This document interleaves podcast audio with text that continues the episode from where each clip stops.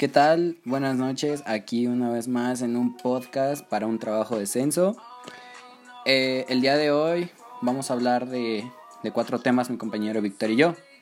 El primer tema son las células receptoras, que son, pues, más bien son bien diferenciadas y especializadas, ah, ya que se encuentran en los órganos sensoriales, que prácticamente cuya función es la de recibir estímulos específicos, por ejemplo, eh, algún, algún roce o, o algo así, ¿no?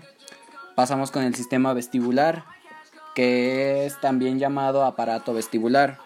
Eh, está relacionado con el equilibrio y el control espacial. Eh, este sistema se encuentra ubicado en el oído interno de, del cuerpo del ser humano. También está formado por dos ensanchamientos, que es el utrículo y el, y el sacúlo. Eh, ambos informan de la posición de la cabeza. Por ejemplo, si una persona voltea hacia el lado derecho, el sonido lo va a interpretar del, del oído derecho.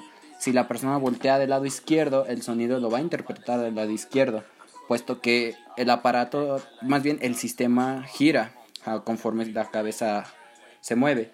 Posteriormente, si se regresa a la posición normal, ambos aparatos vuelven a su posición actual y hace que el, el, sonido abarque pues el espacio, ¿no? Pasamos también con la vía vestibular, que son las fibras que se parten de los conductos semicirculares y llegan hasta el tronco del cerebro. Posteriormente se dirigen a la corteza cerebral para, y pues estas vías se inician en las crestas ampulares de los canales semicirculares y, asimismo de las máculas del utrículo y, el sáculo. Por último, pasamos con los sentidos somáticos, que es eh, más bien que permite percibir el dolor, los cambios de temperatura, las sensaciones del tacto y, también la presión y la posición del cuerpo en el espacio. ¿Qué quiero decir con esto? Que por ejemplo, si una abeja me pica, rápidamente voy a sentir el piquete en todo, pues, en todo este sentido somático, ¿verdad?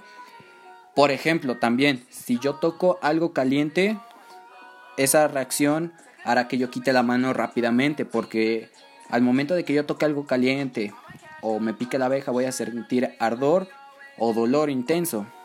Eh, pues hasta aquí mi parte y les dejo con la parte de mi compañero Víctor. Muchas gracias.